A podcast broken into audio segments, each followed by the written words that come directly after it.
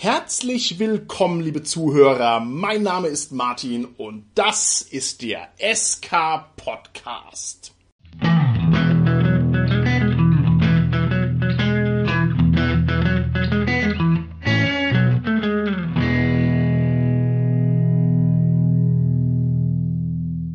Bei mir heute im Studio ist erneut kein einziger, sondern wir machen heute wieder einen Cast auf die Distanz und in der Distanz begrüße ich ganz herzlich den Carsten, die Tanja und den Holger. Hallo, hier ist der Carsten. Hallo, hier ist die Tanja. Ja, hallo, der Holger hier. Das Thema unserer heutigen Folge lautet drei Stunden Würfelkampf und schon wenn ich diesen Titel nur vor mir sehe, da läuft's mir schon eiskalt den Rücken runter. Der drei Stunden Würfelkampf, das ist was, was ich nach Möglichkeit in meinem Rollenspielleben eigentlich vermeide. Es ist aber was, was doch ab und an mal vorkommt, also nicht zwingend die drei Stunden, sondern dass die Kämpfe mal ausladend sind. Und wir werden heute mal versuchen abzuklopfen, woran liegt's dass die Kämpfe sich manchmal in die Länge ziehen. Was kann man dagegen tun? Und ja, wie ist es insgesamt zu bewerten? Ist es überhaupt ein Problem oder ist es nur mein Privatproblem? Und bevor wir das jetzt analytisch angehen, würde ich zunächst mal um persönliche Erlebniswelten bitten. Lieber Carsten, erzähl mir mal ein bisschen was von ausladenden Würfelkämpfen, die du erlebt hast und wie du so dazu stehst. Da muss ich tief in meine Erinnerung schürfen und zurückgehen, äh, wirklich wahrscheinlich schon Jahrzehnte oder ja, ein Jahrzehnt oder mehrere Jahrzehnte sind es wahrscheinlich zu der Zeit, wo wir wirklich viel, viel DSA gespielt haben. Da waren natürlich schon längere Kämpfe an der Tagesordnung. Gerade auch wenn Magie im Spiel ist oder auch mehrere Gegner. Ich erinnere mich, dass wir die Orkland-Trilogie gespielt haben und da gab es ja auch viele Zufallsbegegnungen. Da waren wirklich längere Kämpfe dabei. Ich glaube mich auch daran zu erinnern, dass da in dem ersten Abenteuer ein Riese vorkam. Ich glaube, der hieß Orkfresser.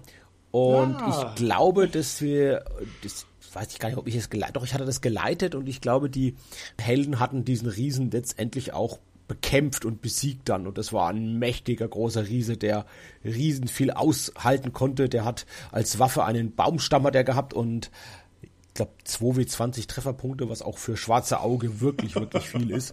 Und ich glaube, dass der besiegt wurde. Ich habe gestern schon mal in Vorbereitung mit meinem besten Freund Volker, wir haben kurz überlegt und er hat es mir bestätigt, dass das wahrscheinlich der Fall war und dass auch dieser Riese besiegt wurde und dass es so ein langer Kampf war. Ansonsten sind es tatsächlich eher Massenkämpfe gewesen, wo wir lange gespielt haben.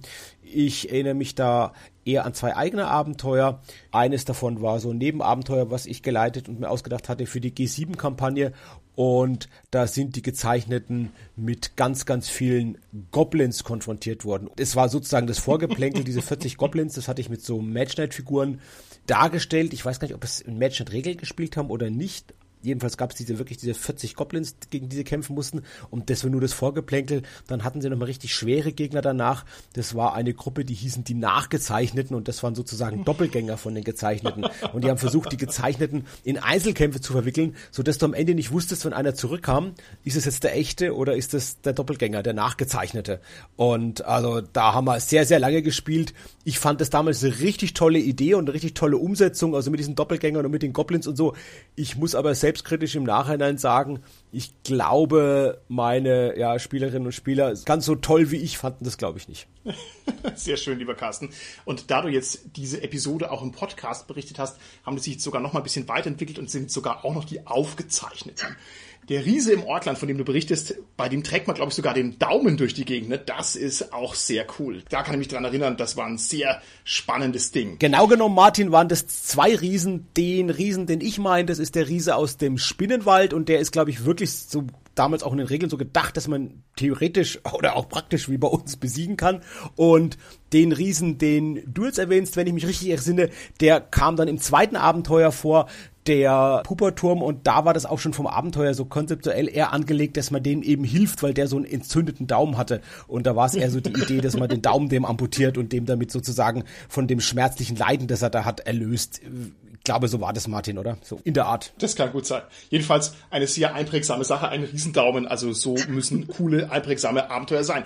Tanja, wie ist es bei dir? Äh, bevor ich dich jetzt nach deinen Kampferlebnissen frage, Tanja, wir beide passen auf. Ne? Der Carsten hat jetzt angefangen zu erzählen über ein Jahrzehnt, dann über Jahrzehnte. Jahrzehnte, dann war er bei 30 Jahren. Also wir müssen aufpassen. Jetzt hat er noch eine Stufe, nämlich Dutzende von Jahren. Und sobald er sagt vor Jahrhunderten, nehmen wir unsere Van Helsing-Ausrüstung, Tanja, und besuchen den mal diskret. Schauen, ob da alles in Ordnung ist. Genau, Carsten, wir wissen, wo du wohnst. Tanja, wie ist deine rollenspielerische Lebenserfahrung mit langen Kämpfen? Puh, also zu der Zeit, wo ich Shadowrun gespielt habe, da hat das irgendwie uh. massiv dazugehört. Das war zweite und dritte Edition und die Gruppe, in der ich gespielt habe, hat auch noch sehr gerne sehr viel gewürfelt und da hatte man ja noch so die gefühlten 200 Würfel in der Hand. Und ja, das hat wohl unglaublich Spaß gemacht. Also ich kann mich jetzt nicht mehr so erinnern, ob es mich tierisch genervt hat oder ob ich begeistert mitgemacht habe. Aber das waren zumindest die echt längsten Kämpfe, an die ich mich jetzt erinnern kann. Ansonsten okay. hat sich's eigentlich im Rahmen gehalten, wobei ich ja insgesamt kein großer Kampffan bin. Also wenn ein Kampf kommt, dann sage ich erstmal so, könnte man den vielleicht umgehen oder könnte man vielleicht mit den Leuten reden oder könnte man nicht vielleicht, keine Ahnung, das sonst irgendwie verhindern. Also insofern, ja, bin ich jetzt auch nicht so die, die sich Kämpfe einprägt. Ne? Das ist schön, dass du Shadowrun sagst, liebe Tanja, und zwar deshalb, weil Shadowrun ja irgendwie so wirkt auf den ersten Blick, als wären es mega coole Feuergefechte, ne? so schnell und beweglich und so. Und das ist mir persönlich auch noch nie gelungen, das so zu transponieren ins richtige Rollenspiel. Ich fand die auch immer anstrengend, aber mir fehlt auch so ein bisschen die Shadowrun-Kompetenz. Das muss man dazu sagen. Dazu vielleicht noch eine weitere Anekdote aus unserem reichhaltigen Anekdotenschatz. Wir haben in unserer Lost Episodes Box eine SK-Podcast-Folge von vor vielen Jahren über Shadowrun, die so dermaßen aus der Zeit gefallen ist, dass wir die vielleicht mal irgendwann rausbringen müssen, einfach weil es so verrückt ist, so eine uralte Folge noch zu haben, die gar nicht mehr zur aktuellen Edition passt. Wir werden sehen. Lieber Holger, wenn ich die Frage an dich weitergebe, dann musst du aufpassen. Du hast viel bei mir gespielt als Spielleiter. Das heißt, jede Kritik, die du jetzt artikulierst, kann der kompetente und kundige SK-Podcast-Hörer möglicherweise mit mir in Verbindung bringen. Also pass gut auf. Ja, das hatte ich schon so ein bisschen im Hinterkopf. Ich habe natürlich auch ein paar Erfahrungen, wo Kämpfe etwas länger gedauert haben, aber in der Nachbetrachtung sind es auch so Sachen, wo man erstmal ja ein bisschen herausfinden muss, wie läuft der Kampf überhaupt richtig ab. Also das war auch ein DSA-Abenteuer, irgendwas mit Simjala, ich weiß den Namen jetzt nicht mehr von dem Abenteuer, wo man dann gegen so einen Baumriesen oder keine Ahnung was, äh, sowas in der Richtung kämpft und man kann den irgendwie gar nicht richtig verwunden. Und man muss quasi den Trick rausfinden, wie das funktioniert. Also und dann kämpft man natürlich erstmal und kämpft und kämpft und kämpft und nichts passiert. Und dann muss man erstmal überlegen, wie funktioniert es jetzt überhaupt richtig. Und dann geht es natürlich halbwegs schnell nachdem die Tanja jetzt äh, schon Shadowrun erwähnt hat, das wollte ich eigentlich auch sagen.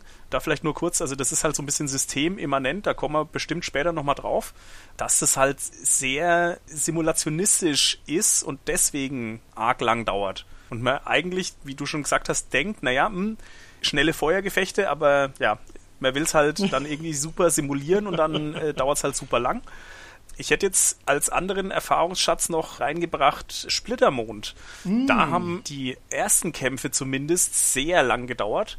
Ja. Aber das liegt da auch ein bisschen an dem System, weil natürlich das anders funktioniert als andere Systeme mit dieser Tickleiste und so weiter. Da muss man sich erstmal dran gewöhnen und dann flutscht es halbwegs ja, gut von den Fingern. Aber so die ersten paar Kämpfe war wirklich anstrengend, so das Organisatorische ja. dahinter. Aber da meinst du jetzt, es ging darum, dass sich die Spieler erstmal reinfinden mussten ins System, oder wie meinst du das? Genau, also beziehungsweise Spieler und Spielleiter in dem Fall, weil wir das ja, als es neu rauskam, neu gestartet haben und da keiner so richtig mhm. Erfahrung hatte. Ich finde es interessant bei Splittermond, weil da bin ich jetzt gar nicht drauf gekommen. Ich habe tatsächlich in letzter Zeit einige Splittermond-Abenteuer gespielt und mir ist es gar nicht so eingefallen jetzt zum Thema zeitlich ausladende Kämpfe.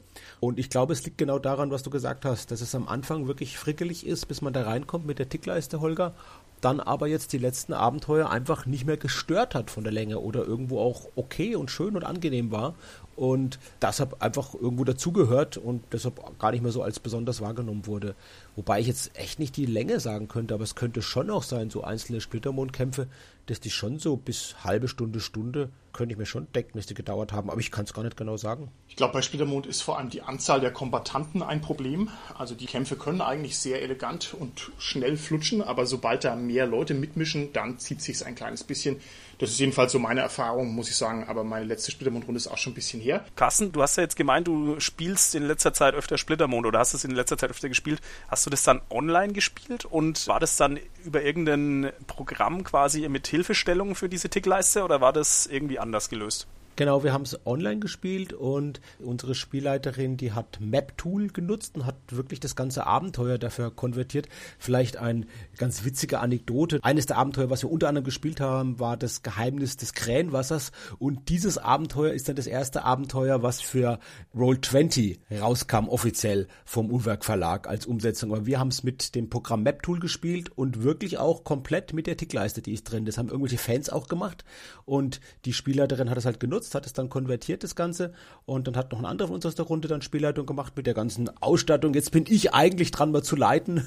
ich bin etwas im Verzug, aber ja, wenn jemand zuhört aus der Runde, ja, ich hab's ja versprochen, ich werde mich da reinfinden und dass ich da mal reinkomme. Weil das ist so ein Nebenaspekt, was, was wir wirklich gemerkt haben, gerade beim Online-Rollenspiel, wenn man spielt die ganze Zeit und selbst nicht leitet, hat man die Regeln nicht so gut drin. Also das ist schwieriger, die Regeln reinzukriegen, wenn man Spieler ist, auch wirklich bei Systemen, die lange Kämpfe haben, wie jetzt bei Splittermond eben. Das kann ja auch vielleicht ein Nebenaspekt sein, wie du gerade gesagt hast, oder damit verantwortlich sein, Holger, dass ich deswegen das nicht so als so lange Kämpfe in Erinnerung habe, weil ich das eher so als Spielerperspektive wahrgenommen habe und da irgendwie so eine begrenzte Einsicht habe in den ganzen Mechanismus. Wenn ich das als Spielleitung gemacht hätte, könnte es gut sein, dass ich mich noch viel besser dran erinnern könnte. Ja, aber meinst du jetzt, weil da die Tools eingesetzt worden sind, so dass es in Anführungszeichen nicht schwierig war? Oder meinst du jetzt, dass es insgesamt jetzt einfach weniger, also online weniger lang gewirkt hat? Also ich glaube, das liegt daran, dass man beim Online-Spiel, so also geht's mir, ich habe auch bei DCC genau dieselbe Erfahrung gemacht, manchmal gar nicht so genau versteht, was ich da eigentlich genau mache. Und das, das wenn ich dasselbe machen würde mit einem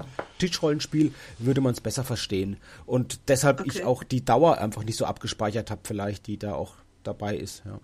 Aber es klappt mhm. eigentlich ganz, also klappt wirklich gut auch online. Ja. Also du meinst, wenn man nur auf Attacke klickt, dann ist man befreit von der ganzen Regellast, weil man nicht mehr tun muss, als auf Attacke zu klicken. Das kann ich schon nachvollziehen. Dann geht's auch schneller. Du hast recht, genau. So ein paar Sachen gehen tatsächlich bei Splittermond auch gerade mit diesen Würfelkombinationen dann. Das geht dann echt recht fix auch. Wobei es wahrscheinlich auch fix geht, wenn du es am Tisch spielst, ja, und dann auch die ganzen Vorwerte dir ausgerechnet hast.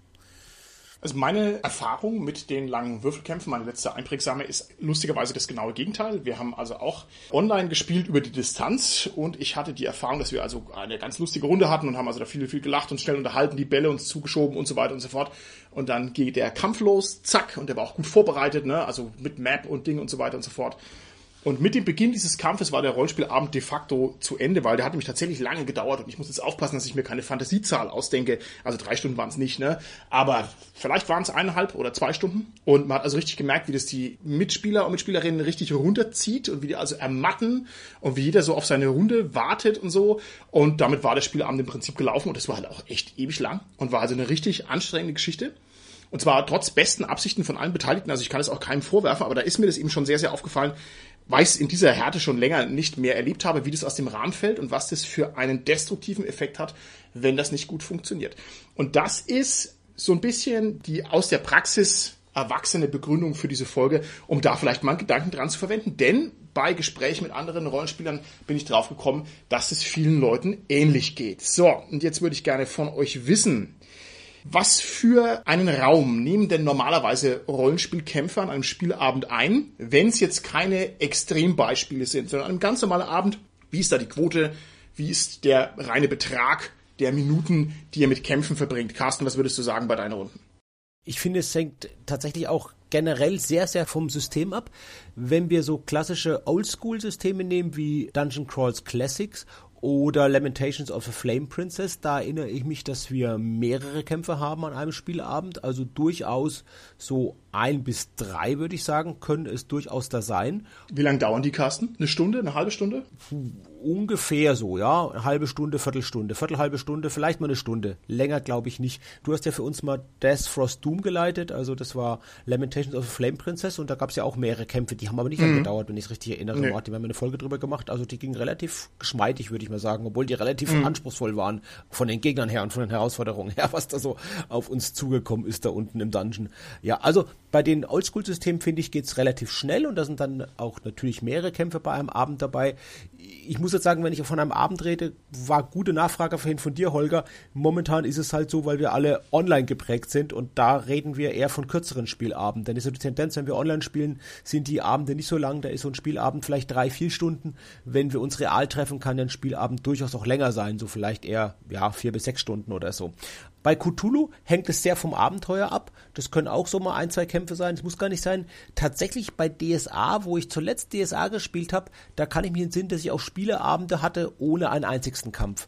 Oder mal hm, mit ein, ja. zwei Kämpfen. Das ja. war sogar eher die Regel, würde ich sogar sagen, bei den letzten DSA-Abenteuern, die ich gespielt habe.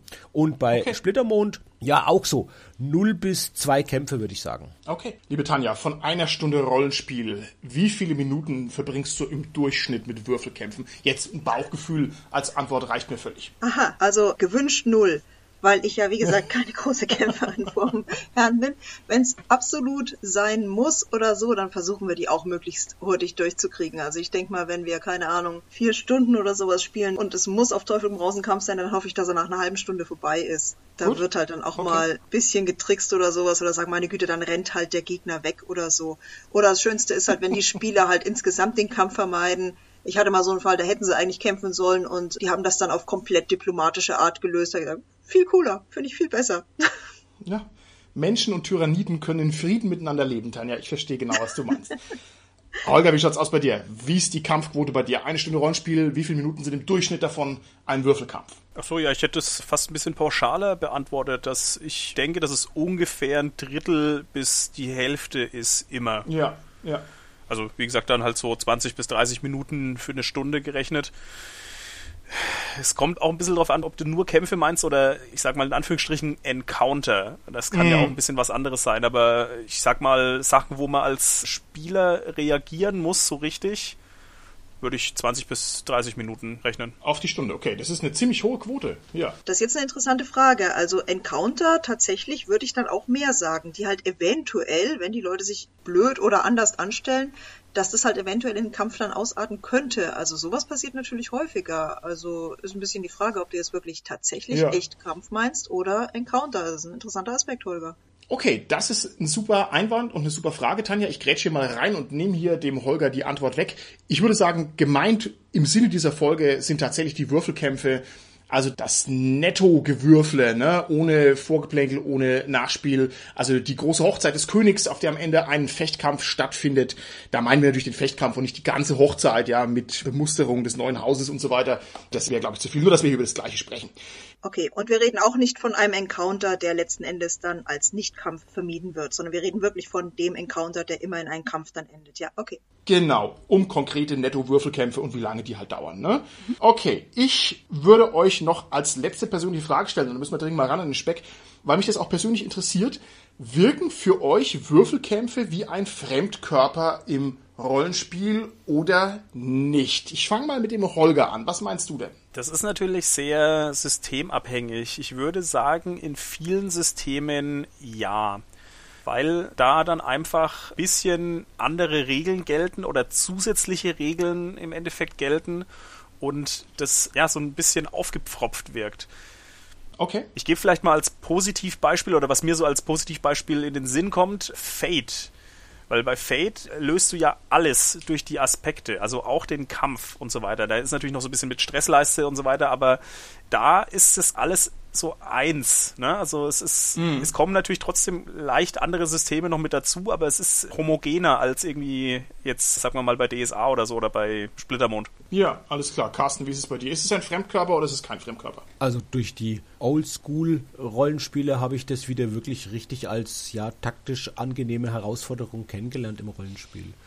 Und bei Cthulhu hat es halt den Reiz der potenziellen Tödlichkeit dass das halt wirklich was ist, was man tunlichst vermeiden sollte als Investigator. Und bei Splittermond ist es tatsächlich was, was auch ähnlich eher ist für mich wie mit den Oldschool-Rollenspielen. Das ist eher so eine taktische Herausforderung gehört dazu, ist für mich bei Splittermond tatsächlich nicht so wichtig und nicht ganz so, sag ich mal, von der Spannung her wie bei den Oldschool-Rollenspielen, aber es ist auch was, was da ganz gut irgendwie noch dazugehört und was einfach okay ist, ja. Und bei Schwarze Auge, da ist es halt einfach die Länge früher gewesen, die dann schon teilweise recht ausladend ist die manchmal dazugehört, manchmal nicht, was eben, glaube ich, hat es ja vorhin gesagt, dazu geführt hat, dass es einfach weniger Kämpfe gab und ich glaube auch so, dass die Abenteuer dann auch so konzipiert waren, dass es dann mit vielleicht ein Grund war, warum es da nicht mehr so viele kämpferische Herausforderungen gab, weil man gewusst hat auch schon, dass die halt auch Raumspieltisch halt eine gewisse Zeit in Anspruch nehmen. Ja, ja, ja. Tanja, wie ist es bei dir? Also ich finde jetzt, wenn ich drüber nachdenke, ist es tatsächlich so, es kommt ein bisschen drauf an, ob es in die Story passt. Also als Fremdkörper würde ich sagen, wenn auf Teufel raus gekämpft werden muss und es keine Umgehungsmöglichkeit oder sonst was gibt, dann sagst du, ja, ist ein Fremdkörper. Also das ist einfach nervig, wenn dann eben gewürfelt werden muss. Aber wenn das irgendwie tatsächlich in die Story reinpasst und vielleicht mhm. auch, sagen wir, ein bisschen erzählmäßig kommt, also so wie Holger, was du jetzt gemeint hast mit Fate, da erinnere ich mich an Kampf, da haben wir mal Wushu gespielt und das ist ja auch eins von den Erzählrollenspielen. Und da haben wir eigentlich war es auch ein Endloskampf. Da haben wir sicherlich zwei Stunden oder sowas haben wir den Kampf gemacht, aber der bestand quasi darin, dass man beschrieben hat, was alles so passiert. Also ich nehme Anlauf, springe los und schlage mit dem Schwert durch den Kopf des anderen durch, mache einen Salto und so geht das dann weiter. Und das hat den Heiden Spaß gemacht. Aber es war halt keine Würfelorgie, sondern es war halt eher so eine Erzählsache. Die hat dann eigentlich nicht als Fremdkörper gewirkt. Okay. Das finde ich jetzt sehr interessant, Tanja. Ich hätte von dir erwartet, dass du auf meiner Seite bist also in meinem Lager, denn ich empfinde die Würfelkämpferei als einen absoluten Fremdkörper. Das ist immer ein ganz anderes Spiel als das normale Rollenspiel, wenn ich mir das jetzt hier erdreistend rausnehmen darf, das so einzusortieren. Ich finde, das ist ein Fremdkörper und es gibt dann die Rollenspiele, die versucht haben, das anzunähern, also dieses Schisma zwischen dem Reden und dem Kämpfen, da haben wir auch schon eine Folge drüber gemacht, wieder miteinander ein bisschen zu verheiraten, nämlich Splittermond fällt mir da ein. Die Splittermonde haben gesagt, wir haben quasi auch für soziale Situationen so eine Art Kampfregeln, wie man also seine Argumente austauscht, das kann man quasi auch auswürfeln. Ich finde die Idee visionär. Für mich persönlich ist sie in der Praxis eigentlich albtraumhaft, weil das bedeutet, dann werden sogar die sozialen Situationen die ich eigentlich genieße als ein relativ freies Spiel, die werden dann auch noch verkampfriegelt und dann ertrage ich es also ehrlich gesagt gar nicht mehr, ja. Obwohl ich natürlich verstehe, woher das kommt. Also ich empfinde das als ein Fremdkörper. Gut, interessant, dass wir uns da nicht ganz einig sind. Es könnte einen möglichen Moderator dieses Effekts geben, dass du es jetzt mehr als Fremdkörper wahrnimmst als wir, Martin, weil, wenn ich das so richtig weiß von dir, ist es bei dir ja so, dass du hauptsächlich Spiel leitest. Und mir geht es wirklich so bei den Kämpfen, dass mir die als Spieler immer mehr Spaß machen als als Spielleitung. Und da du ja wirklich viel Spielleitung machst, könnte es ja auch damit zusammenhängen. Oder wie geht es denn dir, wenn du so zurückerinnerst, dich in Situationen, wo du Spieler warst und gekämpft hast? Ist es da anders bei dir? Das finde ich noch schlimmer, muss ich sagen. Aber das ist natürlich ein guter Ansatz von dir. Der könnte zutreffen, tut er aber tatsächlich nicht. Denn ich halte auch diese Downtime nicht aus. Ich bin ein sehr zappeliger Typ. Ich brauche den totalen Flow und quasi abzuwarten, bis nach mir noch fünf andere Leute dran waren und dann noch fünf Orks. Und da sind vielleicht auch langsame Spielerinnen und Spieler dabei, die das nicht so ernst nehmen, dass es quasi schnell und flüssig gehen muss. Das ist das, was mir den Abend also tatsächlich vollkommen zerstört, wenn ich dann merke, okay, wir haben jetzt eineinhalb Stunden Gewürfel kämpft und meine aktive Teilnahme war nur bei zehn Minuten. Ich meine, was mache ich dann hier? Ist es denn anders, wenn du ein Spiel jetzt spielst wie WoW, also online, wo es eben keine Downtime gibt, weil letztendlich alle parallel und gleichzeitig spielen und kämpfen? Hm. Das ist eine sehr gute Frage, da müsste ich vielleicht noch mal ein bisschen drüber nachdenken. Also ich bin ein Echtzeitstrategiespieler. Das ist jetzt natürlich was anderes, das ist kein Rollenspiel, aber das ist auch eigentlich die Krone aller Genres, weil die einen sozusagen zu 100% einspannt und keine Makrosekunde Pause übrig lässt. Und das ist was, wo ich drin aufgehe. Also das ist dann gut für mich, ja. Da habe ich keine Downtime. Okay, ich drehe die Frage mal rum und würde gerne mal von euch wissen, was ist denn eigentlich der Reiz am Würfelkämpfen?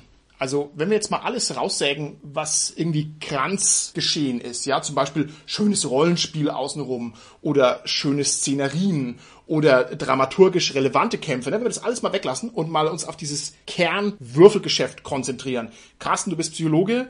Was ist denn da eigentlich cool dran? Warum macht es Spaß? wenn es Spaß macht. Ja, ich glaube, das hat einfach mit der Genese von Rollenspielen zu tun. Wenn wir sehen, dass es eben ja Skirmish-Systeme ursprünglich waren, die wir heute ja auch noch kennen, diese Dungeon Master-Spiele wie Decent zum Beispiel, haben wir ja auch mal eine Folge drüber gemacht, schon vor mehreren Jahren hier im SK-Podcast. Und dass das einfach einen Reiz hat, ja, diese Herausforderung zu haben und da diese Kämpfe auszutragen und die irgendwie taktisch diese Herausforderung zu lösen. Letztendlich okay. so ein bisschen vielleicht wie ein taktisches Rätsel, das man besteht. Und okay. für mich ist es so, ich finde gerade Kämpfe dann interessant, wenn es wirklich so ist wie Holger. Das Beispiel fand ich sehr schön mit diesem einem Baumwesen, wo man dann erstmal eine besondere Verletzlichkeit finden muss. Also wo man wirklich nicht nur jetzt gut gewürfelt hat, sondern auch ja, vielleicht noch irgendwie besondere Ideen reingebracht hat, aber auch wirklich, wenn man eben gut würfelt und Glück hat und das sind wirklich so, ja, so Ereignisse, da haben wir auch schon drüber gesprochen, so Würfel, die man dann vielleicht sogar festhalten würde. Kennt es von der Freundin, wenn die mal so, ja, besondere Würfel, Würfe hat, dass die dann auf Facebook ein Foto macht und die reinstellt, das ist, finde ich total schön. So, also, ich glaube, das ist uns alle Erinnerung, wenn wir so okay, wirklich so okay. Situationen haben, diesen, das ist was, was auch lange in Erinnerung sein kann. Also, sehr großes Glück oder sehr großes Pech und tatsächlich Pech im Rollenspiel, du hast ja schon gesagt, Martin, nicht in sozialen oder irgendwelchen anderen Proben oder so, sondern wirklich in der Regel, wo ist das in Kampfsituationen? Da sind die entscheidenden Situationen, ja. Und okay. da ist das Pech und das Glück besonders relevant. Ja, also, also, Pech und Glück und auch, wenn ich es jetzt richtig verstanden habe, Carsten, dass es irgendwie auch so ein Puzzle sein kann, das man letzten Endes löst. Holger, was würdest du sagen? Was ist cool am Würfelkampf? Also hm, ich kann da eigentlich dem Carsten nur vollumfänglich zustimmen und mir fällt spontan nicht wirklich noch was anderes ein. Also ich gebe es mal weiter an die Tanja. jetzt bin's ich wieder. Na gut, was ich mir jetzt eben äh, mit Blick auf Shadowrun und die damals sehr großen Würfelpools anschaue, ist es natürlich ein unglaublich geiles Gefühl, so eine richtige Handvoll Würfel zu haben und ja. die ordentlich mal zu rollen und dann zu sagen, wow, ich habe so viele Erfolge, ich bin so der Held. Also das äh, hat schon was, also wenn man wirklich auf sowas steht könnte ich mir ja. vorstellen. Ja, es ist befriedigend ne? und es hat so eine gewisse Haptik auch. Und das ist so eine schöne Aktion, eine Würfelhand rauszuballern. Also ich habe grundsätzlich überhaupt nichts gegen Skirmisher und gegen diese ganzen Würfelgeschichten. Ich mag es nur halt im Rollspiel nicht so gerne drin haben, aber was mir da gut gefällt, ist selbstverständlich dieses Push-Your-Luck-Ding und dieses Risk-Reward-Risiko-Ding. Also das finde ich schon geil, wenn ich weiß, oh, der Kampf ist wirklich gefährlich, ja, und uh, ich riskiere was und gewinne vielleicht einen Preis durch den Sieg, ne, und kann vielleicht abwägen, wie hoch gehe ich denn mein Risiko ein, muss vielleicht aus einer komplizierten Situation eine realistische Chance ableiten. Das gefällt mir schon ganz gut. Und Kämpfe, die so funktionieren, die sind für mich dann meistens auch interessant. Dieses Lebenspunkte runtergeklopfe bei D&D und bei DSA, das ist häufig etwas zäh und zermürbend und gefällt mir nicht so gut. Jetzt will ich nicht wieder auf Savage Worlds herumreiten, aber das ist einfach das griffige Beispiel, das ich im Kopf habe. Da gibt gibt's hier die explodierenden Würfel. Und die Tatsache, dass ein Goblin mich mit seinem Schlappen angreift und trotzdem durch gutes Explodieren der Würfel mich umhauen kann, das empfinde ich als unglaublich reizvoll, denn dadurch ist es nämlich keine lästige Pflichtübung mehr, sondern ich muss mir wirklich überlegen, gehe ich den Kampf ein, mache ich da jetzt mit, ne? Weil es ist halt gefährlich, das gefällt mir gut. Also, wie gesagt, bei mir wäre es eher so dieses Risk-Reward-Ding. Sind es dann trotzdem so lange Würfelorgien? Weil ich meine, das klingt jetzt eigentlich eher so wie ein, keine Ahnung, Death on Sight, ne? Bash ja. und der ja. Schlappen trifft. Also im Idealfall geht's schnell, aber das wäre jetzt geschwindelt, wenn ich sagen würde, die Kämpfe sind immer schnell. Da muss ich vielleicht eine Anekdote kurz erzählen. Und zwar war ich auf einer Convention und komme da ganz stolz an mit meinem Savage Worlds Western Abenteuer Tal der Biber habe ich angeboten und habe hier eine frische Runde versammelt und gehe so ran und sage, hey, Savage Worlds macht voll Bock, es geht sehr schnell und ich habe es euch gleich erklärt und so weiter. Und dann haben wir den ersten Kampf und es ist so ein bisschen Cowboy-Geballer und halt viele Kombatanten, irgendwie, keine Ahnung, 14 Westmänner, die böse sind und dann die Guten und so und dann nach, ich weiß nicht wie lange, nach 20 Minuten sagt einer meiner Mitspieler, oh Mann, der Kampf dauert ja mega lang, ist das blöd? Und ich bin halt so richtig quasi erwischt und denke mir, oh Gott, das, was ich präsentieren wollte als positives Beispiel, hat jetzt den negativen Effekt gehabt. Also so ist es manchmal auch. Aber das war ja eben schon ein Massenkampf, wo wir einen Aspekt haben, wenn Kämpfe länger dauern, das sind halt, wenn viele Beteiligte sind. Ja. Und wahrscheinlich ging ihr halt immer noch relativ fix in Savage Worlds mit 14 gegnerischen Kombatanten. Ich glaube, das können wenig Systeme so gut wie Savage World, das doch immer noch auf so eine begrenzte Zeit dann auch zu fassen, immerhin. Genau. Also ich hoffe es jedenfalls. Ja, mein liebes Savage Worlds. Nicht, dass ich jetzt hier dem einen Zacken aus der Krone geschlagen habe. Carsten, da hast du was ganz Tolles gesagt. Und zwar hast du gesagt, die Anzahl der Gegner ist natürlich relevant was die Kämpfe in die Länge zieht. Und ich glaube, da brauchen wir nicht viel drüber reden. Das ist einigermaßen einleuchtend. Aber ich würde schon sagen, wir sollten es mal versuchen, in der Gänze zu erfassen. Was gibt's denn noch für Aspekte, die einen Würfelkampf zeitlich in die Länge ziehen, neben der reinen Anzahl der Kombattanten? Was könnt ihr mir da noch berichten? Naja, die Lebenspunkte runterwürfeln, hast du ja schon gerade gesagt. Das ist ja eins von den richtig nervigen Sachen, ne? Ja. Hieße das vielleicht, wenn man da ein bisschen rausgeht von der Perspektive, wenn man sich da ein bisschen abstrahiert von seinem nahen Blick, dass eigentlich gar nicht mal so die Anzahl der Lebenspunkte das Problem sind, sondern die mangelnde Effektivität der Waffen. Weißt du, was ich meine, Tanja? Ja, das eine bedingt ja das andere. Ne? Ja, also ich meine, ja. im Grunde, wenn ich eine Waffe habe, die nur zwei Lebenspunkte maximal ja. runterhaut und ich muss 60 Lebenspunkte runterhauen, oder ich habe einen mit, keine Ahnung, 60 Lebenspunkten und meine Waffe macht im härtesten Fall 80 Punkte, ja. ist ja ein Unterschied. Also ich denke, es kommt auf die Relation an. Ja, ja. hast recht. Also das ist wahrscheinlich dann eher so der Punkt. Da habe ich eine etwas gewagte These, ganz spontan. Ich würde mal annehmen, dass die einzelnen Rollenspielsysteme sich hinsichtlich der Schadensbreite oder der Schadenshöhe der einzelnen Waffen weniger unterscheiden im Vergleich zu der Anzahl der Lebenspunkte. Also wirklich auch in Relation gesehen, ich glaube, bei den mhm. Waffen, die sind relativ gleich immer so. Also da ist nicht so viel Unterschied da. Nur bei den Lebenspunkten, da haben wir deutlich einen Faktor X, also von dem einen zu irgendwelchen ja. anderen Rollenspielen, wenn wir sowas eben wie Basic Role-Playing System, also Cthulhu zum Beispiel auf der einen Seite und auf der anderen Seite sowas wie DSA haben. Also das ist ja wirklich, ja, zehn Lebenspunkte versus, keine Ahnung, 50 mal irgendwann, wenn der schon weiterentwickelt ist, die, die Figur oder so. Und ja. die einzelnen Waffen sind aber nicht das fünffache Schaden bei DSA wie bei Cthulhu. Das ist eben genau das, was ich meine. Also ich glaube, das ist, da könnte was dran sein. Ich glaube, dass man da vielleicht trotzdem nochmal genauer hingucken müsste. Ich meine, vielleicht müssen wir auch mal eine Folge machen, lieber Carsten, über Lebenspunkte-Modellierung. Das wäre doch mal interessant. Bei D&D ist es in meinen Augen schon so, dass die Monster dann auch entsprechend saftiger austeilen, wenn sie mehr Lebenspunkte haben. Das heißt, da skaliert es relativ gut ne? also der Schadenswert und der Zähigkeitswert. Wohingegen beim schwarzen Auge ist es ja eine Katastrophe, weil halt das Schwert immer nur 1w6 plus 4 und vielleicht noch drei Punkte Körperkraftbonus macht. Ne? Und die Lebenspunkte sind früher so explodiert, das heißt, dann hast du halt plötzlich 80 Lebenspunkte, was halt ein Desaster ist. Also da gibt's in meinen Augen schon noch Unterschiede, aber das wäre vielleicht mal was, was man untersuchen könnte. Das wäre tatsächlich mal interessant, weil ich überlege nämlich gerade, ne, in Midgard hat man ja nicht viele Lebenspunkte, man hat halt Ausdauer mehrer. Mhm. Aber eine befreundete Gruppe, die hat tatsächlich mal einen Abend gespielt, vier Stunden oder fünf Stunden und haben rein faktisch, also hat mir einen dann ganz stolz erzählt, zwei Minuten im Spielzeit sozusagen verbracht, weil sie halt die fünf Stunden lang gekämpft haben und das Ganze eben sozusagen wirklich, ja, also ihnen hat es anscheinend Spaß gemacht.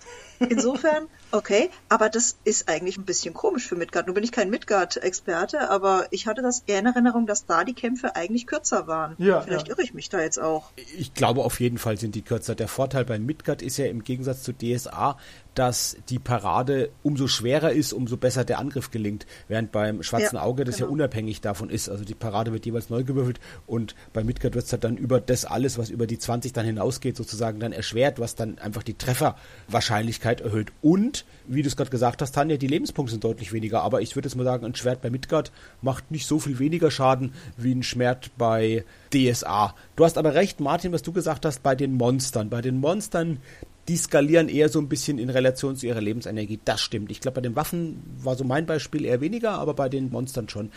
Ich will ganz kurz einen Aspekt nochmal erwähnen, Tanja, den du gerade gesagt hast. Das ist nämlich die Spielzeit. Und natürlich, wir wissen es alle, Rollenspiele ist ein Spiel. Wir überlegen es immer so ein bisschen pseudoreal zu machen. Wir wissen aber, es ist natürlich nicht real. Aber wenn wir ganz kurz an wirklich reale historische Schwertkämpfe denken, das waren in der Regel, glaube ich, Kämpfe von wenigen Sekunden. Die gingen nicht sehr lang. Da hat auch oft der erste Treffer den Kampf entschieden.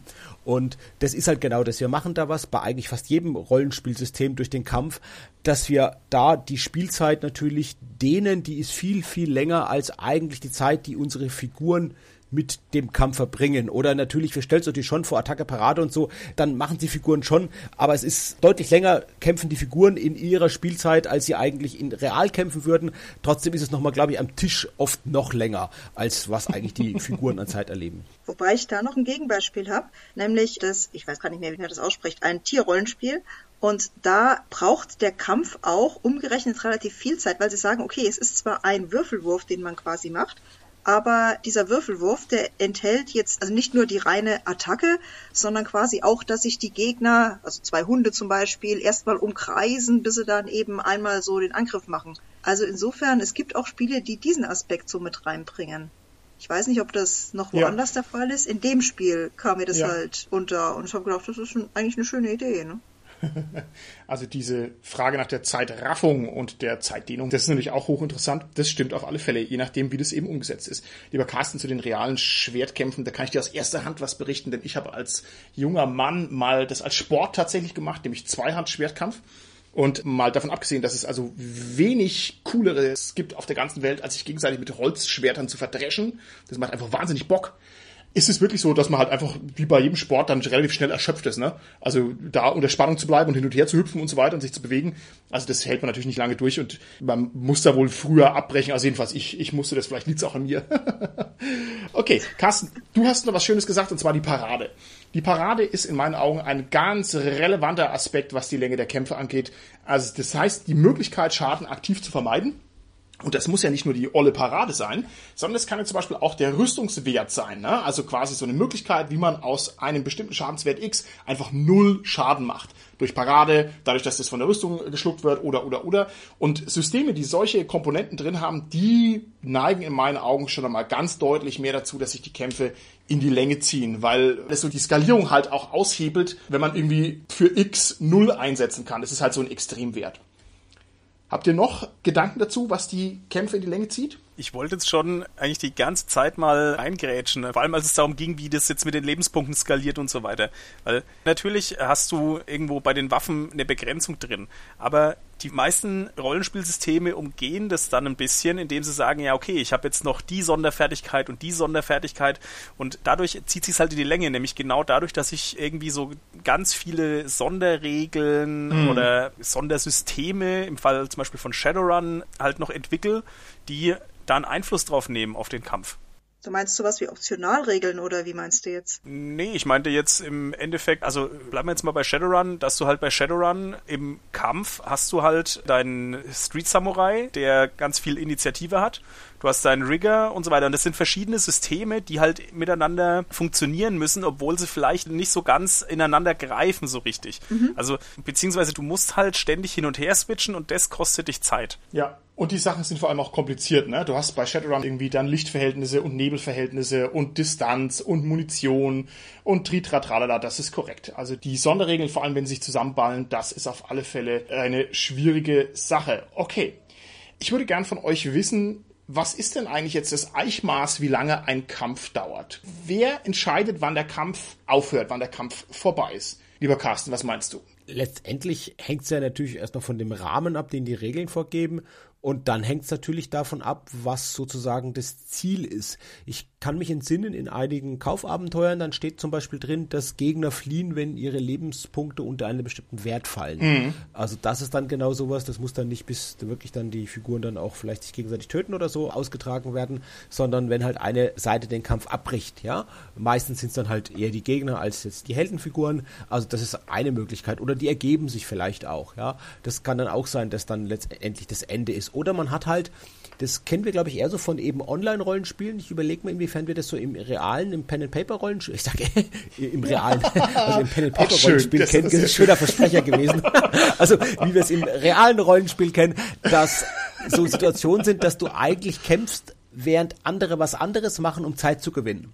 Also du kämpfst, um irgendwie die Wachen abzulenken, während die anderen irgendwo einbrechen. Und dann ist das ja das Ziel. Das finde ich sehr schön, eigentlich solche Ideen. Ich, ich fällt jetzt aber keine konkrete Szene aus dem Pen-and-Paper-Rollenspiel ein, aber ich denke, die gibt es bestimmt auch. Und es würde mir jetzt gerade gut gefallen als Idee für einen Kampf. Und da ist ja auch dann die Limitierung der Kampfdauer nicht darüber, bis jetzt irgendwie eine der beiden Fraktionen obsiegt hat, sondern einfach um ein anderes Ziel zu erreichen. Also das sind jetzt spontan ein paar Constraints, die die Länge der Kämpfe sozusagen ja begrenzen oder auch bestimmen. Okay, ich befürchte, dass letztlich der Spielleiter dafür verantwortlich ist, wie viel und wie lange gekämpft wird. Ne? Und zwar allein durch die Tatsache, was er in seiner Spielwelt denn eigentlich präsentiert. Also entweder es kommen halt Wölfe aus dem Wald, dann ist halt ein Kampf, der dauert halt vielleicht eine halbe Stunde, oder es kommen halt Wölfe, Goblins, Trolle und die Riesenadler.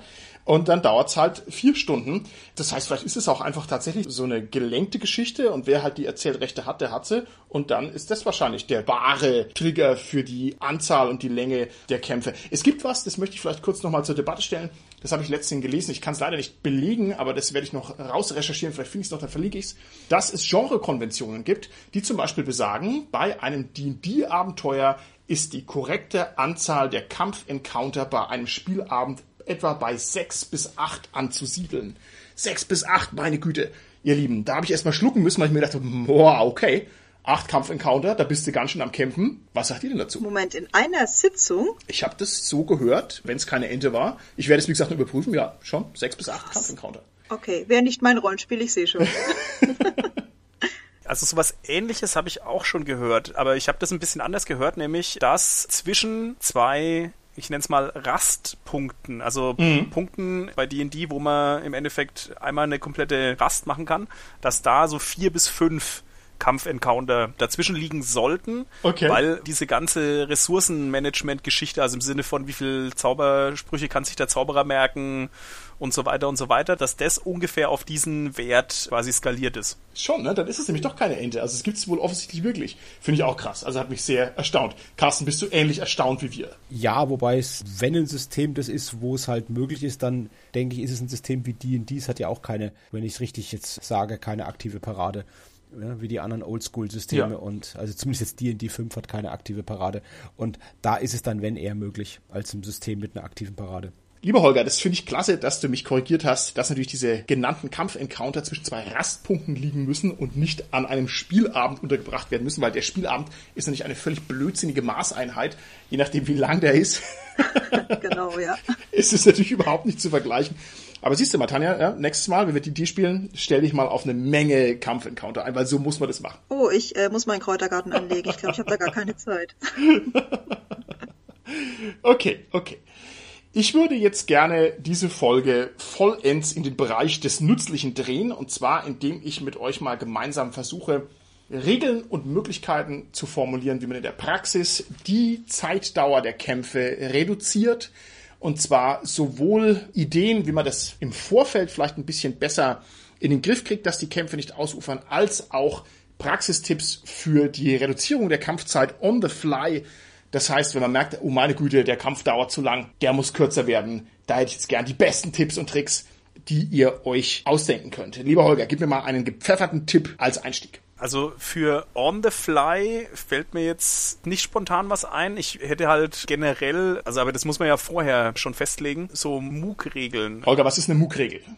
Das ist im Endeffekt so, wie Savage Worlds funktioniert, dass die meisten Gegner MOOCs oder halt, wie übersetzt man das, äh, Schwächlinge sind, ähm, die halten quasi nur einen Treffer aus also einen richtigen Treffer. Und mhm. die ernsthaft Gegner haben dann halt mehrere Trefferpunkte sozusagen, aber die Mooks sind so diese Standardgegner aus den Bud Spencer Filmen sozusagen, ne? also ja, die, ja, die man einfach so weghaut im Endeffekt. Okay, also Mook-Regeln kann ich aus meiner Erfahrung bestätigen, das funktioniert sehr gut. Die Gegner brauchen keine 30 Lebenspunkte, sondern ein Lebenspunkt das gibt das gleiche Kampffeeling, hat halt vielleicht ein bisschen das Problem, dass dann die Heldenfiguren einfach ein bisschen mehr wie Superhelden wirken, ne? weil die halt einfach deutlich mehr aushalten, ist aber bei ganz vielen Rollenspielen überhaupt kein Problem. Carsten, was empfiehlst du mir, um die Zeit, die Kämpfe benötigen, insgesamt zu reduzieren? Mein Tipp schließt sich ein bisschen an das an, was du gerade gesagt hast, Holger, mit den MOOC-Regeln. Und ich hatte es vorhin ja erwähnt, dass ich einmal einen Massenkampf hatte, wo ich Match Night Figuren genommen habe und ich glaube, wir hatten auch eben dann Match Night Regeln irgendwie eingesetzt, die halt auch dann viel, viel schneller sind. Ich hatte es in einer anderen Folge schon gesagt, die ganzen vier Werte, die man zum Spielen braucht, sind auf dieser Basis drauf und jeder Treffer verändert dann, je nachdem wie viele Schadenspunkte man gemacht hat, diese Basis wird dann so geklickt, kann man insgesamt zwölfmal klicken oder so und dann verändert sich automatisch auch die Werte. Also das geht dann relativ schnell und tatsächlich erinnere ich mich auch daran, dass es, wir haben ja schon viel über das schwarze Auge heute gesprochen, beim schwarzen Auge auch solche Systeme schon gab. Das erste Mal, als das war bei Massenkämpfen, war das Abenteuer mehr als 1000 Oger. Das hatte ein Strategiespiel für diese mehr als 1000 Ogerschlacht. Also das ist natürlich eine stimmt. Zahl. Und das hat wirklich gut funktioniert. Das haben wir auch gehabt. So mit so Papp-Countern war das. Und dann konnte man diese Schlacht sozusagen, diese riesen Massenschlacht mit diesen Papp-Countern strategisch spielen. Das hat auch, finde ich, so diese Schlacht sehr gut simuliert, weil man halt schön die ganze Schlacht wahrgenommen hat und war halt so die Strategen, die Feldherren mit sozusagen, die das mitgemacht haben. Ob das jetzt zur Perspektive der Helden gepasst hat, weiß ich gar nicht so ganz, aber irgendwie hat es gut funktioniert. Und wo das das zweite Mal gemacht wurde beim Schwarzen Auge, war dann bei der dritten Dämonenschlacht, bei der G7-Kampagne im Rausch der Ewigkeit, im letzten Abenteuer. Auch da war wieder ein Pub-Counter-Spiel dabei. Das haben wir nur nicht gespielt, weil es nicht mehr so ganz zu unserem Spielstil gepasst hat und weil ich natürlich das nicht kaputt machen wollte und zerschneiden ja. wollte, das Abenteuer. Also die sind auch Wir haben es zerschnitten, Carsten. Bitte? Wir haben es zerschnitten. Nein, wir haben es nicht. Also ist, hat's denn geklappt bei euch, Martin? Das Spiel, ich glaube, das war auch ganz gut, oder? Es war super, aber es hat zu lang gedauert. Das ist jetzt kein Scherz, ja. Also dieses Brettspiel, was ja dann letztendlich daraus geworden ist aus dem Rollenspiel, das hat also ewig gedauert bei uns und wir haben es dann leider abgebrochen. War schade, aber ich, ich fand die sehr schön. Nur mal kurz nachgefragt. Also das lief dann so wie ein strategisches Feldherrnspiel und wo waren ja, dann die Charaktere? Ja. Also haben die dann irgendwo mal einen Privatkampf ausgewürfelt oder wie lief das dann? Also es gab da so diese Zoom-Technik, wo man sagen konnte, also wenn man jetzt irgendwie einen Heldenkampf haben möchte, dann tut man den eben doch rollenspielerisch lösen. Ansonsten war das tatsächlich aus der Feldherrnperspektive. Der Spielleiter spielt die Dämonen und die Spieler schieben die Einheiten der Guten rum und es war wie so ein ja, Tabletop-Brettspiel. Okay. Und die Charaktere waren quasi gar nicht im Kampf beteiligt. Ich meine, es gab Plättchen auch für die Charaktere, ja. Bei der Mehr als 1000 Oberschlacht war das so, da gab es entsprechende Counter für die Helden und ich glaube, die haben dann die anderen stärker gemacht irgendwie, so Anführer-Counter, die man da irgendwie mit dazulegen konnte. Da war das so geregelt. Hm, okay. Also, das finde ich ist eine nette Sache und ein Gimmick für solche wirklich ja Massenkämpfe, also wirklich ja Schlachten schon. Und für so kleinere Skirmish-Sachen, auch wieder beim schwarzen Auge, da ist ja ursprünglich, wenn ich das so richtig erinnere, mal das System Amalion mal geschaffen worden, um eben solche Skirmish-Kämpfe schneller und besser handhabbar zu machen und noch eben dreidimensional darzustellen. Das waren ja irgendwo auch verkürzte DSA-Regeln mit Zinnminiaturen. Oh, auch schick. Okay, finde ich sehr interessant. Ich frage mich, ob das dann wirklich die Zeit reduziert. Ne? Also es wirkt mir vor allem wie ein extra Aufwand. Aber wenn man natürlich die Möglichkeit dazu hat, Carsten, dann ist es wahrscheinlich ein Königsweg. Ich glaube, dass noch ein bisschen einfacher einzusetzen ist der folgende Tipp. Und zwar, dass man sagt, man tut einfach die Anzahl der Encounter reduzieren. So blöd es klingt. Aber man muss nicht, wenn man durch den Wald durchgeht, zweimal Wölfe, einmal Adler, einmal Steintroll haben, sondern man kann auch sagen, okay, ich will ja eh nicht, dass die Wölfe jetzt hier meine Heldengruppe zerfleischen, dann lasse ich die halt einfach weg ja, und schreibt es eben nur oder löse das irgendwie anders und mache den Kampf einfach nicht, der nicht wirklich interessant ist, relevant oder irgendwie was austrägt. Ich glaube, das funktioniert sehr gut. Liebe Tanja, was hättest du noch für Tipps, um die Kampfzeit zu reduzieren? der schönste Kampf ist der, den man nicht kämpft. Also sprich, man sollte auch mal im Auge halten, tatsächlich, wenn man jetzt so einen Encounter hat, dass der eben nicht notwendig in einen Kampf enden muss. Ja. Das hatten wir ja schon. Aber vom Prinzip her, also wenn jetzt wirklich ein Kampf sein muss, dann finde ich das auch recht wichtig, wenn man als Spielleiter irgendwie ein bisschen mal ein Auge auf die Spieler hat. Martin, das hast du erzählt, wenn da die Leute wegknicken oder so, dass der Spielleiter dann halt tatsächlich sagt, okay, der Gegner, der ist jetzt derart eingeschüchtert oder sowas, dass er halt wegrennt. Also dass man sowas auch zumindest mal bedenkt, dass man auch so einen Kampf beenden kann und dass eben nicht die mhm. Gegner blutend und tot am Boden liegen müssen. Ja. Holger, was hältst du davon, wenn ich sagen würde, man kann den Kampf auch einfach hochrechnen, hochprojizieren, dass man also sagt, okay, also die ergeben sich nicht, denn es sind wilde Schwarzorks und die rennen auch nicht weg. Aber wenn ich mir hier so deren Lebenspunkte angucke und die Lebenspunkte meiner Figuren, dann ist es mit hoher Wahrscheinlichkeit der Fall, dass die Orks jetzt erschlagen werden und dann kann ich es auch einfach überspringen. Ist sowas zulässig, Holger, oder ist das lame? Kann man durchaus machen. Das kommt natürlich dann so ein bisschen auf den Gruppenkonsens an. Also ob das die Leute wollen, weil wenn dann die Leute sagen, nee, wir wollen es doch auswürfeln, dann mhm. hat man natürlich irgendwie auch Pech. Ich denke allerdings auch, hm, ja, manche Systeme gehen halt in die Richtung, ne? Also du bist halt einfach irgendwann der in Anführungsstrichen Superheld und kannst eigentlich gar nicht mehr verletzt werden oder halt nur noch von ganz speziellen Monstern und wenn die natürlich dann auftreten, entstehen ganz andere Probleme. Also mhm. ich weiß nicht, das ist auch wieder so ein Skalierungsproblem. Das ist aber halt dann dieses Hochgerüste, was ich so persönlich furchtbar hasse, ne? Ja, ja, ja. Das, ja. Das also letzten Endes der Charakter hat eben kein Problem mehr mit einer normalen Räuberbande, also muss er jetzt gegen den Drachen oder so, wo ich auch sage, so, äh, muss das jetzt eigentlich sein, dass man so hochrüstet? Ne? Lieber Carsten, stell dir vor, wir beide spazieren durch den Wald, der junge Barbar und sein äh, Carsten, was möchtest du sein? Gepäckträger Chronist, oder? Chronist. Der Chronist des jungen Barbar. Chronist, selbstverständlich, sehr gut. Und unser Spielleiter bietet uns jetzt an, die beiden Wolfsbegegnungen, die wir haben, wir haben keinen Bock, die auszuwürfeln. Wir ziehen uns einfach jeder zwei bis sechs Lebenspunkte ab und dann ist gut. Würden wir das annehmen oder würden wir das nicht annehmen? Wie viele Lebenspunkte haben wir? ich habe eine Menge. ich als Chronist? Wenn es zwei bis sechs sind, wie viel habe ich? Die Feder ist mächtiger als das Schwert, Carsten. Ich glaube, die ist für mich schon ganz entscheidend. Ja, natürlich die Feder mächtiger als das Schwert, aber die Wölfe kitzeln in dem Fall ist, glaube ich, nicht so das ähm, probate Mittel, um die zu besiegen. Tatsächlich ist es für mich entscheidend die Frage, wie viel die 2 bis 6 ist. Wenn ich jetzt selbst ja. nur zwölf Lebenspunkte habe, dann würde ich, glaube ich, nicht mich auf eine pauschale Abhandlung des Kampfes mit 2 bis 6 einlassen. Habe ich jetzt aber vielleicht ja 40 Lebenspunkte, dann ist es was, wo man vielleicht sagen kann, ja, okay, ich bin damit einverstanden. Ich habe das tatsächlich auch schon erlebt. Ich würde sagen, das sind eher bei kleineren ja. Gegnern, die ein dann attackieren, Mückenschwärme, Ratten, irgend sowas, um das abzukürzen, einfach zu sagen, okay, ihr verliert jetzt so und so viel Trefferpunkte, 1w6 und dann sind die auch alle weg oder tot, sind, sind geflohen da ist es auch, wie du ja richtig gesagt hast, Holger, dann letztendlich eher auch, glaube ich, konsensfähig mit der Spielergruppe zu sagen, wir kürzen das auf die Art und Weise ab. Okay, also das heißt, du würdest dich unter bestimmten Umständen darauf einlassen, das finde ich sehr gut. Ich glaube, ein großes Problem mit der Länge der Kämpfe besteht einfach darin, wenn die Spielgruppe uneinheitlich zusammengestellt ist. Also wenn ein Teil der Spieler gerne kämpft und der andere Teil der Spieler kämpft nicht so sehr gerne, das zu verbinden, das ist das, was ganz oft für Frust sorgt, denn die einen würfeln gerne und lang und für die anderen ist es anstrengend und das ist in meinen Augen gar nicht so einfach zu lösen, weil man ansonsten ja sagen würde, Carsten, da wirst du mir zustimmen, man sucht sich halt ein System, wo die Kampfregeln einfach leichtgängig sind, ne? aber das nützt mir halt nichts, wenn halt die halbe Gruppe DSA spielen will und bei DSA sind die Kampfregeln halt irgendwie sehr schwergängig. Ich denke, wenn man ein paar von den Tipps berücksichtigt, die wir gerade genannt haben, dann kann man das auf alle Fälle reduzieren und vor allem kann man vielleicht auch ein bisschen mehr sich in der Mitte treffen, wo es dann für alle noch angenehm ist und wo keiner vom Stuhl fällt vor lauter Überanstrengung durch die langen Kämpfe. Genau, und ich habe auch noch zwei Ergänzungen tatsächlich zu den Tipps. Das eine ist, also Martin Holger hat schon gesagt, das hängt natürlich vom System ab, aber was man machen kann, man kann Echtzeit spielen oder sogar live spielen sozusagen. Einzelne Szenen am Tisch mit Props, habe ich auch schon mehrfach erzählt, live ausspielen und dadurch kann ich auch einiges abkürzen. Das hängt natürlich vom System, aber sowas wie bei Cthulhu, was ja ohnehin schon eher schnell geht mit dem Basic Roleplaying System von den Kämpfen her, aber das kann ich ausspielen. Also ich kann sagen, okay, was machst du? Der kommt auf dich zu und ich laufe auf den zu. Und schießt er es oder schießt er nicht? Und der hat dann nur die Zeit, bis ich da bin. Ja? Und ich laufe halt jetzt fünf Meter auf die Person zu.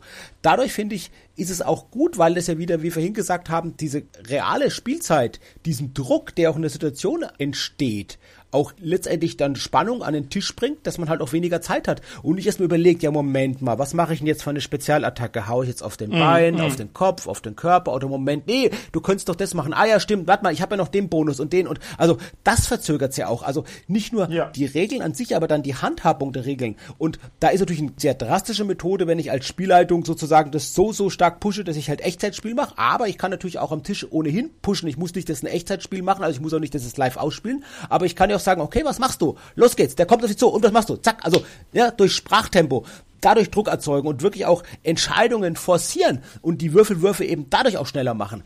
Klar, das geht besser bei einem System wie Savage Worlds als wie bei äh, Schwarze Auge natürlich, aber es ist doch bei Schwarze Auge möglich zu forcieren. Was machst du jetzt, Martin? Was kommt jetzt? Los, was kommt jetzt für eine Frage? Ja, ja, ja. Die Frage, die ich mir gerade stelle, ist, ob man es nicht noch ein bisschen eins höher schalten könnte im Getriebe des Rollenspiels, indem man auch richtig Ohrfeigen austeilt. Dass man also den Schmerz auch noch richtig in der Situation simuliert, dass also noch mehr auf dem Punkt ist. Ich glaube, das wäre dann sozusagen die Krönung dieses Ansatzes. Nein, Carsten, Du hast recht, das ist eine sehr gute Variante und ich habe auch schon von anderen Spielern gehört, die das bei dir erlebt haben, dass sie davon tatsächlich auch geschwärmt haben. Also ich muss das mal ausprobieren, aber das scheint sehr gut zu funktionieren. Vielleicht noch eine Sache, wie man es nicht kürzen, sondern sagen wir kurzweiliger gestalten kann, wäre ja tatsächlich die Sache, dass man sagt, beschreib deinen Angriff eher, also dass man das Ganze wirklich eher auf die rollenspielerische Ebene hebt sowas wie diesen Kampf, wo ich dann am Anfang erzählt hatte, wo man halt dann wirklich zwei Stunden lang heiden Spaß hatte, weil jeder das unglaublich intensiv beschrieben hat, was er denn genau macht. Und ich denke, da kriegt man auch vielleicht eine ganz gute Balance hin zwischen Leuten, die jetzt eigentlich würfeln wollen und die anderen, die jetzt eigentlich Rollen spielen wollen, dass die halt, die unbedingt Rollen spielen wollen, die können halt dann sozusagen beschreiben, wie ihre Kämpfe sind und können da das eben auf die spielerische Ebene heben. Wäre vielleicht auch noch eine Option. Das ist ein sehr guter Tipp, liebe Tanja. Ich würde aber jetzt trotzdem vorschlagen, dass wir uns aus dem luftigen Raum der Debatte entfernen und jetzt mal knallharte Thesentime machen, wo alles erlaubt ist als Antwort. Außer, Holger, welche Antwort ist nicht erlaubt? Alles, was ich sage. Das ist ziemlich richtig. Okay, also die erste These. Und draußen an den Empfangsgeräten kann jeder sich überlegen, wie er dazu steht. Die Regel lautet, man muss mit Ja oder Nein antworten. Differenzierte Antworten sind hier nicht erlaubt. Die erste These lautet, Würfelkämpfe sind ein integraler Teil des Rollenspiels. Ja oder nein, Carsten? Ja, für die meisten Rollenspiele ist es das nach wie vor. Holger. Wie man an Fate sieht, nicht mehr unbedingt. Okay, wow, klasse. Tanja. Für mich nicht.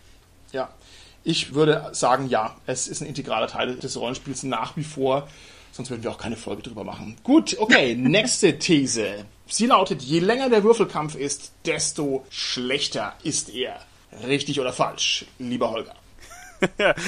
das kommt drauf an. Ah! Wenn ich mich entscheiden muss, stimmt die These ja. Okay, Carsten, wie schaut's aus bei dir? Nein, nämlich solange er herausfordernd und spannend ist, kann er auch durchaus länger sein. Okay. Wenn das gegeben ist. Tanja. Ich stimme beiden zu. Ja, Du kannst dem Holger nicht zustimmen, der hat eine Larifari-Holger-Antwort gegeben. Oh nein, Nein, hat jetzt er gar wird's- nicht. Er hat ja eine glatte Antwort gegeben und weil ich die Larifari-Zwischenantwort geben kann, nehme ich einfach beide. Okay, gut. Also, ich würde ganz klar sagen, ja, natürlich, je länger die Kämpfe dauern, desto schlechter sind die Kämpfer. Ein guter Kampf ist kurz. So, und jetzt die allerletzte These. Jetzt kommt's dicke. Sie lautet, Rollenspiele würden unter dem Strich davon profitieren, wenn gar keine klassischen Würfelkämpfe mehr abgehalten werden würden. Also stellt euch vor, morgen ihr wacht auf, die Rollenspiellandschaft ist wie verhext, ja, irgendwie Temporalmagie ist im Spiel und es gibt keine klassischen Würfelkämpfe mehr. Das ist eine Verbesserung. Stimmt es oder stimmt es nicht? Tanja. Ja, das ist genau mein Rollenspiel. Carsten, was würdest du sagen? Ich sag wieder ganz klar nein. Es gibt bestimmt auch ein paar Indie-Spiele, die über Fate hinausgehen, die mir jetzt nur nicht spontan einfallen, aber ich habe das auch schon gespielt, wo eben ja das mit Karten oder irgendwas anders abgehandelt wird. Zum Beispiel, wie ist es denn bei Plüschpower und Plunder, Tanja? Da gibt's auch dieses Zumbeldeck oder so. Also das gibt es schon. Oder wo man gar nicht mehr sozusagen kämpft, sondern irgendwas anderes macht. Aber Martin, du hattest das neulich in einem Interview, ne? Da hattest du doch das Piraten-Adventure, dieses Point-and-Click da. Wie hieß das nochmal? Das Beleidigungsfechten bei Monkey Island. Genau, Monkey Island, danke, das Beleidigungsfechten und so. Ich finde, das sind kreative, innovative Ideen, wie man den Kampf durchaus spannend und spaßiger setzen kann. Aber die Antwort lautet nichtsdestotrotz nein, weil wenn es das gäbe, gäbe es erfolgreiche Rollenspiele, die genau das machen würden. Da es aber diese Rollenspiele zumindest nicht marktführend gibt, sage ich mal, ist es momentan noch keine gangbare Option. Okay. Holger, hinter dir ein dreiköpfiger Affe. Wie passend, du kämpfst wie eine Kuh. Sehr schön, sehr schön. Okay, bevor das jetzt wieder eine Larifari-Holger-Antwort ausartet, habe ich noch eine allerletzte Frage an euch. Und zwar würde ich gern von euch wissen, drei Stunden Podcast-Folge. Das wäre, glaube ich, auch albtraumhaft. Was kann man denn tun, um lange Podcast-Folgen kürzer zu machen? Also ich weiß, was ich machen kann, um lange Podcast-Folgen kürzer zu machen, nämlich alles Irrelevante und vielleicht auch Relevante wegzuschneiden. Schneller zu reden, Martin. Noch viel, viel schneller reden und schneller Druck aufbauen und Fragen stellen. Was kommt als nächstes, Tanja? Bitte? Ich würde sagen, man hört einfach mit der Podcast-Folge auf. Hervorragend. Dann würde ich auch sagen, machen wir das jetzt gut. Bis zum nächsten Mal, ihr Lieben. Tschüssi. Tschüss.